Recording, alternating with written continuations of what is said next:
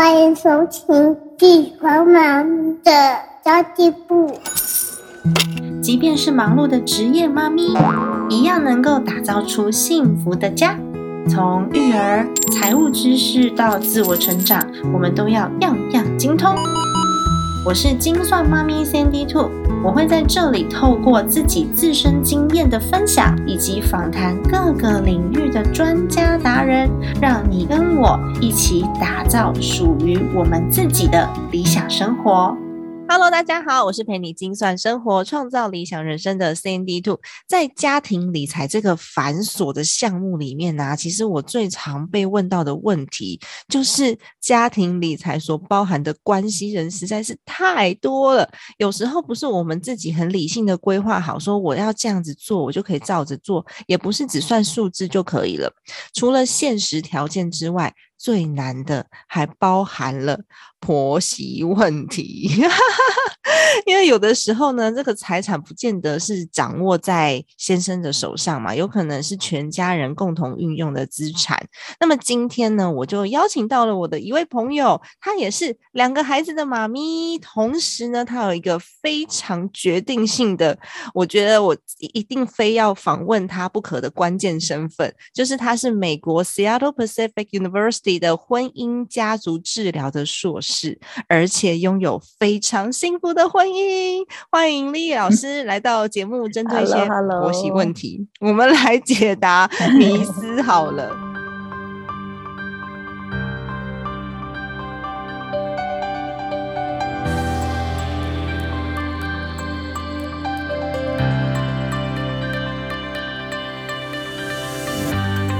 ，Hello，丽丽。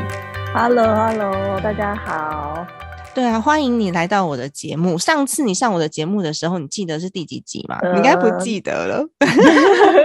我们今天这集节目是第两百三十七集，然后丽老师来到我节目的时候是第三十五集的时候，超早的。我那个时候没有你很厉害啊！我现在就是 现在我已经是你的小粉丝，Cindy Two 真的非常非常努力，大家都可以。在旁边看到他这样子，每天每天这样子经营他的事业，真的是非常厉害。嗯，我们大家要跟你学习。你也是啊，因为你不是要重出江湖了吗？想说你要重出江湖，怎么能够不来再录一集呢？也是因为当妈妈的关系，所以在家育儿了，专心育儿了几年，然后把小朋友带得非常的、非常的独立自主，然后现在都已经上学了嘛，所以李老师。重出江湖的第一个节目就是我这里了 谢谢谢谢，真的，因为呃，我觉得小小朋友啊，因为我自己是念心理学，然后发现说，呃，在童年时的陪伴，就是十岁之前，对，因为十岁之后，他们其实要父母的陪伴就已经不需不太需要你了，就是哎，他有他的同才啊，有他的朋友，所以我觉得，呃，那个时候就觉得说，在呃，十岁之前，如果我可以，嗯，尽量的陪伴他们，然后有这种 quality quality time，就是有质量的陪伴，嗯，然后在他们呃成长的过程中，给予那种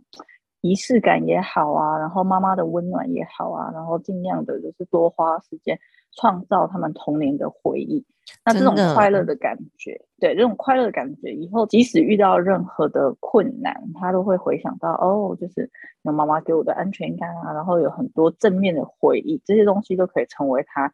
呃以后遇到困难的时候的那种背后支撑。嗯，所以是不是小时候累积出来，虽然不记得，但是其实我们那个潜意识、身体记忆都还在。没错，没错，所以这就是我希望。带给小小朋友的，嗯，因为有很多人都会讲说什么啊，小朋友那么小，他还不记得啦，长大再说啦。可是其实小时候的那个小时候的记忆是留在我们的体内的，而不是说我们记得发生了哪一件事件。从心理学角度来说，应该是这样吧？我自己的认知是啦。对对，我不知道那个三 D Two 你自己的经验是怎么样，但是我小时候其实那个时候我们年代的爸爸妈妈。其实都非常忙，然后我妈妈二十六岁就生我，所以那个时候她其实也自己还是一个。你看我二十六岁，我们那时候也是都还想要跟跟朋友出去喝喝下午茶，可是她那时候就生了我，所以她其实也不晓得怎么样当一个妈妈，她就可能就是对，就是把我嗯放放进去，就是比如说哦保姆带啊，还是嗯就是手忙脚，因为我是老大嘛，所以那时候我觉得，哎，我现在长大回顾这一切，我就觉得其实说真的，我对嗯自己有某一些关系，我觉得蛮没有安全感的，就是我小时候会喜欢拿一个小毯子。然后我就会觉得，嗯，好像没有那个小毯子，就觉得哦，好像觉得有点焦虑还是怎么样。那现在回想起来，有可能是妈妈那个时候都呃跟朋友出去，然后就把我丢在家里，然后就跟着保姆啊，还是跟着别人啊这样。可是我妈妈已经尽力做到最好的妈妈，就是她帮我安排很多家教啊，帮我安排很多就是呃。规律的生活，比如说要怎么上学啊，什么什么，已经她尽力在做到她最好。可是我就觉得，嗯，好像我那个时候去找他的时候，他都在讲电话，所以那个童年的记忆在我的头脑里面，像你说潜意识里面，就觉得说，嗯，好像我没有那么被重视的感觉，这样。那我不希望我小孩也跟我有同样的感觉，所以我就有点补偿心态吧。我觉得我们现在就是每一个人都会在。你童年缺少的那一块，然后再补偿。哎，其实我也是哎，真的哦。对啊，因为我妈妈是二十五岁的时候生我，应该就是同一个年代的妈妈，都差不多那个时候，二十出头岁。然后我们家就做生意的很忙。那你刚刚讲那个田贝贝啊，田贝贝那个不是我，田贝贝是我弟弟。我弟弟，我又要出卖他了，阿俊。对他舔贝贝舔到很大，然后他的贝贝是一条那个蓝绿色的小贝贝，然后摸起来就刺刺的，已经洗到毛毛的，你知道吗？然后他都要用舌头去舔它，而且没有那个贝贝，他没办法睡觉。我都被我老公笑，然后后来就是嫁给他以后还要拿那个贝贝，然后他就说：“你这到底是什么东西？”就说：“啊，你不要管我，反正。”我就是开心就好了。嗯，然后我小时候是一只绒毛兔兔，就是我一定要抓着那只兔兔睡觉。所以我觉得我们小时候多多少少，因为那个时候的时代背景跟当时我们可能没有这么多的呃育儿的资讯来源，所以大家都是凭自己的本能在育儿的。然后我们现在就希望给孩子多一点，因为那个时候就是只要。喂饱喂饱肚子，然后有给你教育，其实已经就算是非常了不起的爸爸妈妈了，对不对？没错，真的。对，也要非常感谢他们已经给我们 对，好，很很感很感谢他们。对啊，如果没有那个时候爸爸妈妈的教育，像我其实前一阵子我有在我们的群组上面分享，就是我妈妈对我的教育嘛。虽然说我们家环境也还不错，可是我们我妈妈就跟我讲说，一定要尊重员工，因为他们是帮我们。赚钱，然后让我有学校可以念，然后有饭可以吃的人，所以一定要尊重员工，不能就是很像大老板颐指气使这样。然后我们家虽然说有帮忙帮佣跟煮饭的阿姨跟姐姐，但是呢，我妈妈是绝对不止不准我们使唤她，而且我们不能直呼她的名字，就我们一定要叫，比如说阿六姐姐，然后嗯美华阿姨这样子。就不能直呼她的名字，也不能命令人家做事。所以其实我们那时候在家里面帮佣的阿姨跟姐姐，感觉很像是我们家的管家，因为她还会来管我们。嗯，我觉得这就是也是哎。嗯，虽然我妈妈不知道怎么样，就是把我就是训练成这样，可是我好像也是，嗯，我现在也是很重视小朋友的礼貌跟对。就是像你说的尊重长辈，就不管是他们是什么身份这样子，我就会说哦要叫阿姨哦，或者是说啊看到要打招呼，这个对我来说也是真的还蛮重要的。对啊，没错，就是尊重每一个人不同的身份地位嘛。哎，真的，我们现在这一集节目说要聊婆媳的迷思，然后聊一聊又聊到育儿了。赶快，赶快拉，赶快要拉回来，对不对？其实刚刚有介绍到你是婚姻家族治疗所的硕士，还有这样子一个科系，就是专门婚姻治疗的，还蛮酷的。有啊，我觉得是不是？特地为我而就是产生的，因为那个时候说实在，我在嗯加拿大，我是在加拿大念高中，然后后来念大学的时候，就是考上大学 UBC 的时候，然后大家都是很优秀，就是有点像台大这样子，就是进去的人都很优秀，所以我读书并不是说顶尖。那那时候又想要申请研究所的时候，其实呃，就是研究型的研究所，其实是呃成以成绩在看，或者是他们要看你的很多的履历啊等等，那那些东西我都没有，所以后来我就看到，哎。就找到这个西雅图，因为西雅图离温哥华很近，很近。然后我就看到，哎，有这个婚姻家族治疗所，而且它是比较是实，就是走实际路线，就是说我们要去实习，然后就是看个案。然后我就觉得哇，这根本跟我的个性不谋而合，因为我就是右边人，那你是你也是右边人，就是我们很喜欢跟人接触，可是叫我们就是关在研究室里面，在那边翻论文啊，然后写文章，这真的是，就是可能可能会就是会比较累到我们的，没错。所以后来我就觉得说，哎，这个好像蛮有趣的，而且说实在的，不知道为什么，那可能是有跟我的潜意识连接，就是嗯，我那时候一直。非常的向往，就是幸福、浪漫、美满的婚姻。嗯，可是因为我爸爸妈妈就是像你说那个年代，嗯，他们对是相亲结婚的，所以嗯，而且我妈她是一个很不一样的，就是跟普通妈妈很不一样的女生，就是她是处女座的，所以她对很多事情就是很要求，或者是她对你的爱，也许是爱，可是她是包装在嗯。指指责你的，你知道吗？就是说，哦，我为你好，所以我才要这样子，对，要求你更好。所以每次小时候我在看他们两个，我爸爸妈妈的互动，就是他常常在骂我爸爸，哦，我就觉得，哎，这个跟我就是很影响小朋友，哎，我就想说，嗯，这怎么跟我就是理想中的恋爱？就是婚婚姻，就是你知道那种王子公主过着美满幸福的生活，是不一样的。然后就对，然后我就是常常头脑会打很多问号，然后也造成了虽然我就是很喜欢恋爱，然后对关系亲密关系会有向往，就是哦，对，就是很喜欢，就是呃有恋爱的关系，可是我会害怕。婚姻就是哦，为什么我周边看到的婚姻，比如说呃亲戚的婚姻啊，或者是我周边的人，他们好像结了婚以后都不开心，就是都好像没有看起来像公主幸福 甜美的生活，然后我就觉得那为什么要结婚？我那时候头脑就产生了很多疑问，然后就一直去看这一类的书，所以看到了这个婚家所，我就觉得说哦，这就是好像是为我而。好像发明的，就是哦，我真的好像应该要去再探索更多于，比如说，如果你真的很害怕婚姻的话，你就去到底去看看，哎，有什么方式可以去看看人家成功的例子啊，或者是看看到底其他人是出了什么问题。也许你成为这方面的专家，或者是你了解更多，也许就会知道里面的核心所在。所以我就去，哎，就去刚好因为是自己是念心理学的关系，然后就。可以进去这个哇，我觉得哦，非常的幸运，对对呀，真的非常幸运。你也结婚那么多年了，你自己有遇到过婚姻沟通的问题吗？你跟先生，或是你跟公公婆婆？哦，当然有啊，怎么可能？我想说，从此就幸福美满的生活，这样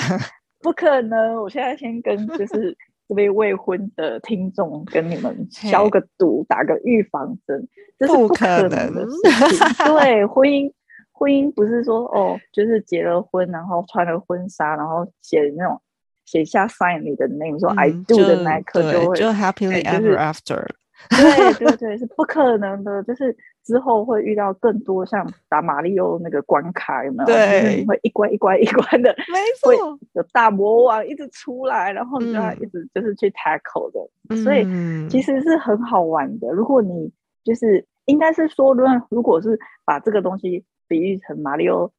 就是他的那个电玩的话，那如果你知道婚姻跟家庭治疗的理论的话，你就有点像拥有那个秘籍。就是打关卡密哦，超棒的哎！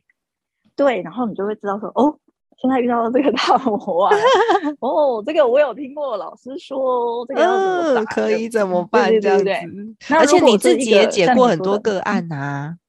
对，然后如果你是丛林的小白兔，你并没有这个秘籍的话，你是不是就会觉得啊，就是怎么怎么怎么，就是卡在这里啊，然后就没有办法前进啊，真的，哎，这跟育儿很像哎，因为我们都是生了小孩之后才学会当妈妈，可是当你学会照顾一岁小孩的时候，他已经两岁了；学会照顾两岁小孩的时候，他已经三岁了。那学会照顾三岁小孩的时候，都有那种岁，一岁呃，第一个照书养，第二个照猪养，对，已经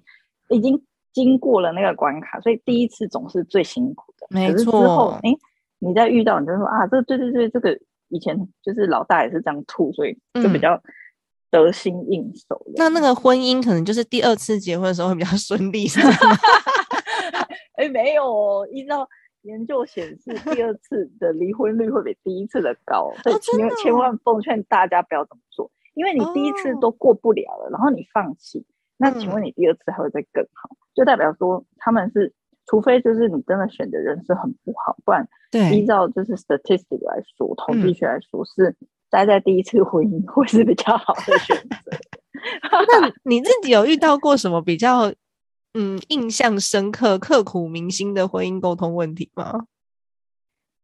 遇到很多哎，很非常非常多零零总总。你说刻骨铭心哦，如果说按照呃比例来说，当然是呃。最最最容易离婚的前三名，当然就是外遇，然后家暴，或者是有什么什么物质上瘾，譬如说就是嗯酒瘾啊，或者是药瘾啊等等的。对，这些是这是比较严重的问题。那我之前有看一个大师说，如果就是有这三种问题，就是差不多就是该离婚的。可是除了这个三种以外呢，其他都是他觉得其他都是可以解决的。嗯。好哦，那我们这一集其实有点想要来聊婆媳关系。婆媳，对对，我跟你聊，每次聊天，我对我每次跟你聊天，我们两个都会聊到不知道天边去，然后很难进入主题，这样。对对对对，跟听众跟听众不好意思，真的，每次随便聊都聊两个小时。好哦，因为其实有很多人，像刚刚就是丽丽有分享到，你是在加拿大念的高中，然后在在西雅图念念硕士嘛，所以其实我们的观念可能跟传统在台湾长大的朋友不太一样。可是呢，其实，在台湾长大的朋友，很多人他们会需要面临到是不是要跟公婆住在一起，嗯，这个课题耶。其实今天三 D 处讲这个，我也要稍微讲一下这个免责声明，就是我的我，因为就像我跟三 D 处，我们两个都是哎有受过，就是跑呃有跑去国外，然后可能有一点点国外教育的熏陶，我这样子拉你影响 影响，不能说熏陶，因为也没有什么对错啦，就只是我们自己的观念会会受到影响。是是是，然后所以也许。哎，我不知道听众可能会从不同的角度或者有不同的想法，可是我觉得这都是跟你在什么样的家庭、原生家庭，然后或者是你接触的学校环境，然后会塑造你的价值观，或者是你的对所有事情的嗯观念。对，所以我就只是给大家一个嗯。会会从婚姻跟家族的观点来看所有的事情，给你们一个比较客观的角度，还有我自己加上我自己经验的角度，可是并不一定适用于每一个人，因为每一个人真的嫁的人不一样啊，然后进去的家庭不一样，嗯，有的进去那种超传统的，然后就是呃公公婆婆一定要住在一起，对啊，那这样子他们听了我们的东西会觉得说，哈，就是。怎么可能？你这样子讲的太轻松了，对，真的没有 办法，就是我们的东西没有办法适用每个人。可是，就是给大家一个不同的角度，这样。对啊，因为其实有很多人会觉得说，是不是不住在一起就不孝顺？那一定要一起住吗？没有，没有。其实我觉得，嗯，就像你说的，陪伴也不一定是二十四小时的陪伴最好，因为当你很耗竭，然后两个人就是。靠太近的时候，反而有的时候会没有办法更珍惜彼此的存在。所以，其实我觉得人家说什么，嗯，拉一点点 distance，就是有一点点神秘感，或有一点点距离距离感。距离，哎，我好像看过，我好像看过一个，就是日本的。呃，日本的研究报告，我忘记是哪一本书上面，他讲说，就是婆媳关系会最好的距离大概是六十九公里。真的，真的就是大部分就开车大约一个半小时到两个小时左右的距离，婆媳关系最好。对，我现在想，因为我之前住台北嘛，然后我老公是台北人，所以我们那时候就住离那个公婆家大概二十分钟的开车路程。嗯，然后现在我们搬到台中了，所以就大概你说六十九公里，就是如果高铁的话，就是四十五分钟的距离。对，那我觉得就是还不错哎，现在这个距离。对，我我非常爱我的公婆在这里。在这里建议一下，我非常非常爱他们，他们就是超级好的，就是爸爸妈妈。真的，因为我我觉得就是公公婆婆，像我也没有跟公婆住在一起，然后那个时候回到家里面，我们就会比较为他们着想，然后冲突也会比较少。但是如果住在一起，光是那个习惯啊、教养，尤其是教养，我真的我没办法。对对对，是真的啊，因为我觉得嗯，这个跟呃。婚姻跟家族有一个 structural therapy，就是他他在讲说，就是每一个家都要有一个嗯，有点像 hierarchy 这样子，就是爸爸妈妈就是要当爸爸妈妈，对，然后小孩就是要当小孩，就是有一个长幼有序的一个次序。那有的时候呢，你去看一个家庭的时候，他们是混乱的。为什么他们会混乱？就是爸爸妈妈太想要当小朋友的朋友。所以他们是平的，他们不是高低的。那这样子呢，就会造成小朋友的混淆。因为你爸爸妈妈就应该有爸爸妈妈的，嗯，比如说责任，然后照顾，然后也有一些就是 structure，就是说，哎，你十点就要去睡觉了，这些东西就是你要制定某一种规则。那如果没有这种 structure，没有这种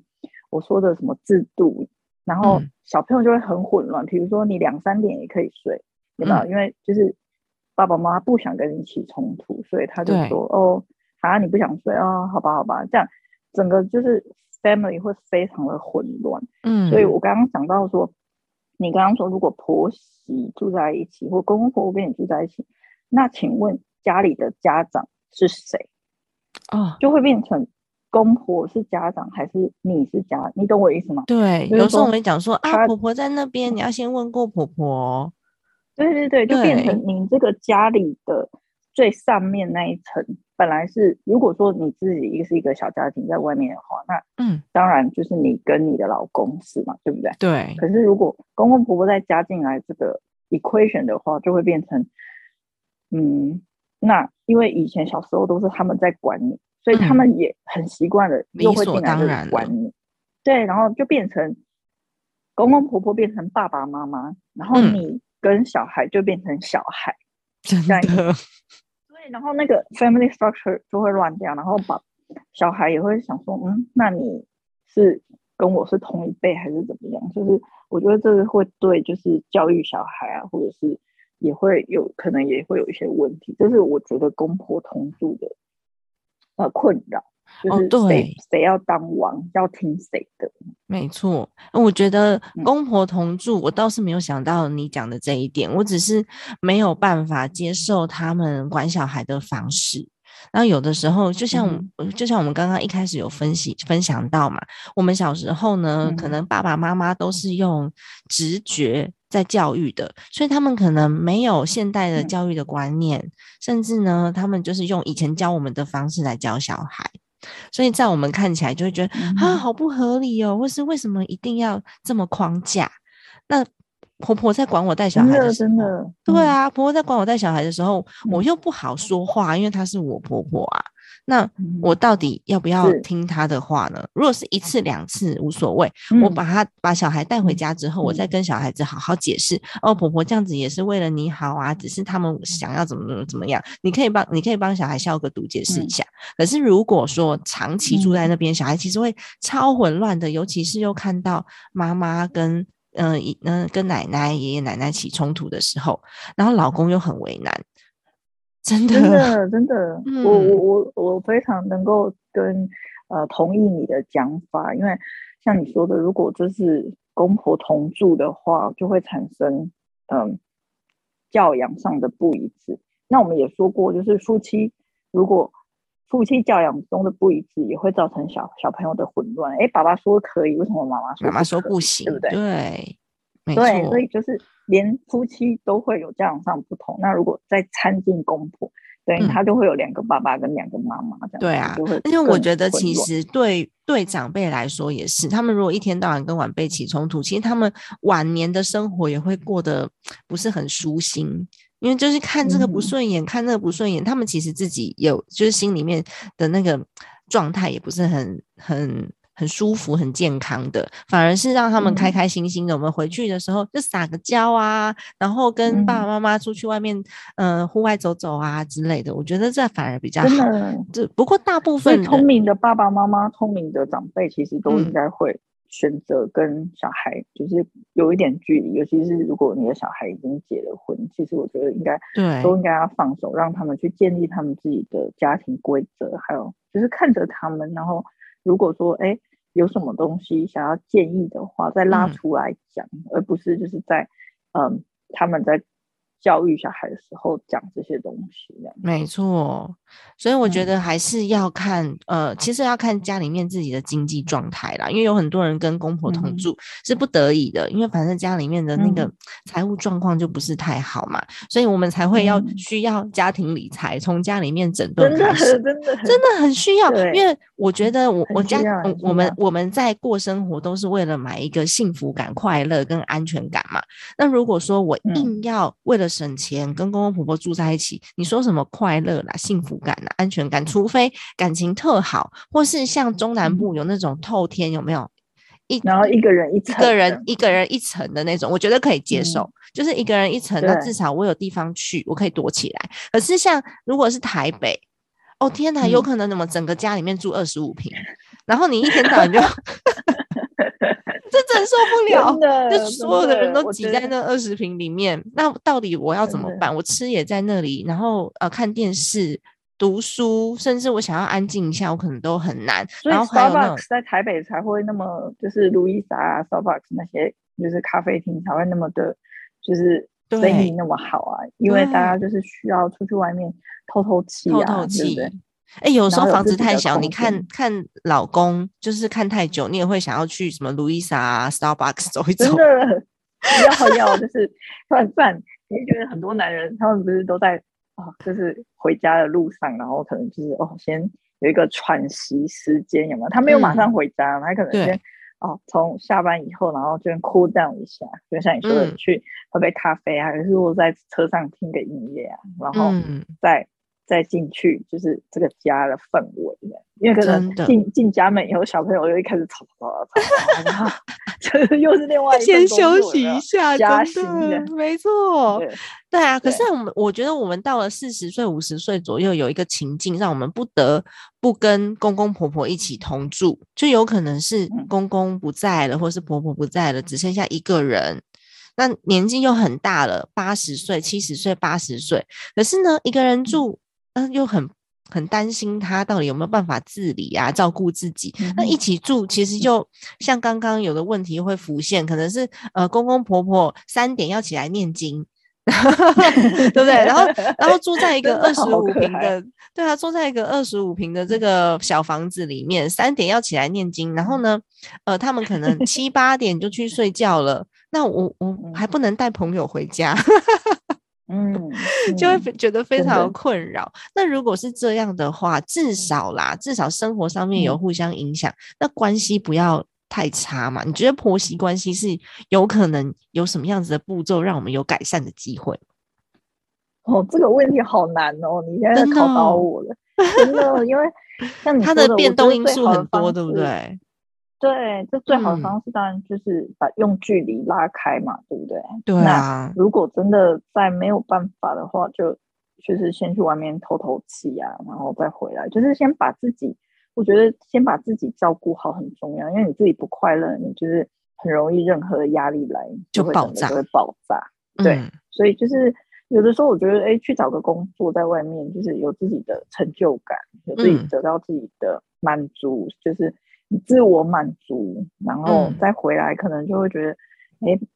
因为就把公呃把把公公婆婆当做是一个嗯很难啦，我知道，可是就是朋友也好，或者是长官也好，其实我觉得用这种心态去对待会比较，嗯，可以释怀，就是不要真的把他当做是公公婆婆，就是哦，因为你可能这样子，你会对他有一种期待，就是说哦，因为公公婆婆可能我就是要做什么做什么啊，那样，我觉得对，因为每个人的那个角色定位就是要，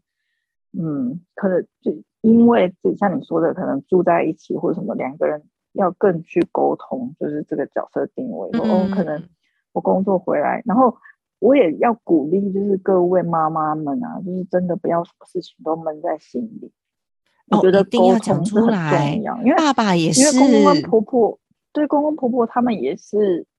普通人啊，他们也不是就是嗯神圣不可侵犯，就是也没有那么的。不讲理，我觉得现在的公公婆婆其实都有受过教育啊，然后都还蛮明理的。嗯，所以其实如果你也可以把自己的难处，因为他们都走过来嘛，对不对？他们都是曾经有小孩，然后也曾经有公公婆婆，所以我觉得。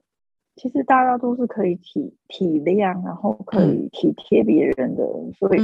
除非是像你说那种不可理喻、金氏婆婆、金氏那种，可是现在应该很少看到了吧？现在比较少了啦。对啊，现在因为我觉得教育水平提高，所以这种就会减少了。嗯，对。然后就是有的时候，像我婆婆来过年来我们家住啊，然后她就其实就语重心长说：“哦。”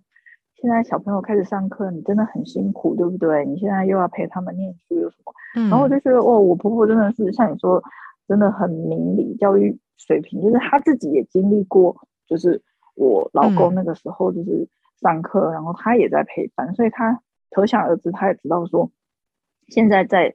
虽然去上学，可是回来还是要陪写功课啊等等的，所以。他也是知道说我有多忙碌这样，然后他就说：“那我们也不要待太久啊，我们要不要就是今天回去，然后让你们赶快复习功课啊什么？”然后我就觉得哦，好温暖哦，就是对，就是婆婆其实他们不是那种蛮横不讲理，然后就是硬要怎样怎样。其实大家都是可以沟通协调，就是你要表现出，或者是你要让他更知道你的生活是怎么样子的，然后让他就会可以。感同身受，然后也可以同理你的处境。真的，我自己的公公婆婆是因为他们都七八十岁，年纪比较大，所以我们回去就是带孙子给他们玩。嗯，真的就是带孙子给他们玩而已，所以他们也不会去干涉我们太多。毕竟你知道，这个七八十岁的年纪了，说实在的，家里面的经济大权在儿女身上。对啊，因为我公公婆婆他们就是照顾好自己就好了，那其他的都是儿女在负责任的，所以他们也不会去为难你太多，然后他们都会觉得，哎，工作最重要。的公公婆婆的，嗯，那当然啦，他们自己因为就是需要的午睡时间很长，所以常常会希望我们小朋友带回去吃中餐，然后玩两个小时就可以回家了。所以我想，我婆婆应该也不想跟我住。好的，今天李老师分享了非常多精彩的内容哦，真的这些内容一次讲不完呢。啊，婚姻真的好值得我们这些当媳妇、当妈妈的人好好的去研究了解，因为这当中啊，婆婆跟我们的关系，还有我们跟先生的关系。这些关系都会影响到小朋友对于家庭的想法，去影响到他的成长与内在哦。那么呢，丽老师在四月十二号的晚上，非读学会帮我们分享一个另外一半的金钱认知和我有什么不一样，还有跟我不一样怎么办这样子的主题。我们的非读学的活动真的超级精彩的，每一次都会不断的 在有新的题目出现。现在有新的老师来进来跟我们分享，那么以后丽老师会是我们活动当中还蛮主要的分享者，因为我希望大家在管理金钱的同时呢，也可以把婚姻关系给管理好，这样我们才能够达到真正幸福的目标哦。如果你喜欢今天的节目的话，记得给我一个五星好评，分享这期节目给需要的朋友，可以帮助他们一同成长，让我们一起往前迈向幸福人生。家庭理财就是为了让生活无虞，分享这期节目，让更多的朋友透过空中打造属于我们幸福的家。我们下一期再见，拜拜。